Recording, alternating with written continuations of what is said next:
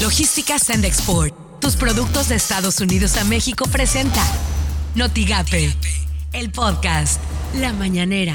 La prensa conservadora se ha este, lanzado en contra de este propósito de regreso a clases presenciales. Ya lo agarraron de bandera. Aclarar de que es muy importante el que se regrese a clases presenciales porque la escuela, lo he dicho muchas veces, lo repito, es el segundo hogar.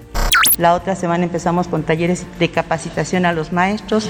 La siguiente semana iniciamos con lo que son consejos técnicos, en donde son espacios que donde el maestro va a reflexionar, va a comentar y proponer sobre la cuestión de la situación de cada una de las escuelas, porque cada escuela, cada grupo es un contexto muy diferente. Esto suena en Noticias MBS con Luis Cárdenas. La Oficina de Aduanas y Protección Fronteriza de Estados Unidos realizó 212 mil detenciones de migrantes en julio, lo que representa un incremento de 13% respecto a junio y un máximo histórico en 21 años.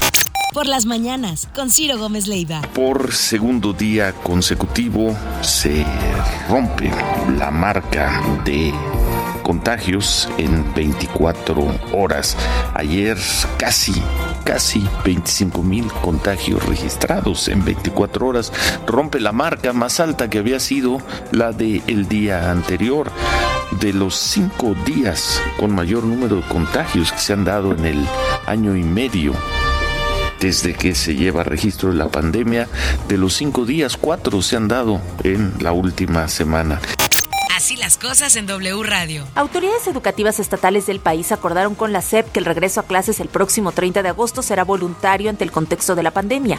Informaron que se mantendrá en operación el programa Aprende en Casa para aquellos alumnos que no regresen a las aulas. Ayer la secretaria de Educación Pública, Delfina Gómez, aseguró que la vuelta a las aulas es inminente y debe ser un retorno responsable, ordenado y cauto. Anunció que se implementará un protocolo sanitario de 10 acciones, entre ellas establecer filtros de salud en casa que incluyen enviar a los menores con cubrebocas, gel antibacterial y una carta compromiso donde se autoriza su presencia en la escuela, así como filtros en los planteles y en el salón de clases.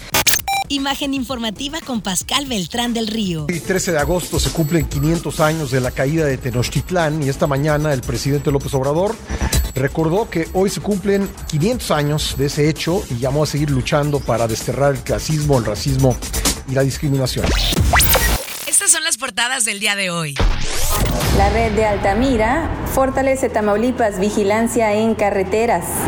Hoy Tamaulipas, COVID-19 no da tregua. En semáforo rojo la frontera de Tamaulipas. El diario MX, Feria Regional Tamaulipas está en pausa. El Universal, contagios de COVID-19 en niños se disparan. Excelsior, escuelas pueden ser el lugar más seguro, dice la CEP. El economista, generación de empleo formal registra cifra récord en julio. Notigape, escuelas de nivel básico aún son evaluadas para clases presenciales, afirmó Luis Terán Lara, comisionado estatal de la COEPRIS. Aquí en este caso el Comité Técnico para Regreso a Clases es el que está dictando las disposiciones de cómo va a ser este regreso a clases. Por lo pronto nos estamos preparando, capacitando al personal de educación para que estén listos, para que estén, tengan conocimiento de los protocolos que se tienen que cumplir. Lo que tienes que saber de Twitter. Arroba ntelevisa-com. Estados Unidos autoriza tercera dosis de la vacuna contra el COVID-19 de Pfizer y Moderna. Arroba sopitas. La Ciudad de México, el Estado de México, Nuevo León, Jalisco, Veracruz, Tabasco, San Luis Potosí, Guerrero, Puebla, Guanajuato, Nayarit, Quintana Roo, Tamaulipas, Michoacán y Colima son los estados con más casos activos, más de 3.000. Arroba CN Tamaulipas. Ya son 25 municipios en semáforo rojo, Ciudad Victoria, Reynosa, Matamoros y Nuevo Laredo entre ellos. Arroba sin embargo MX.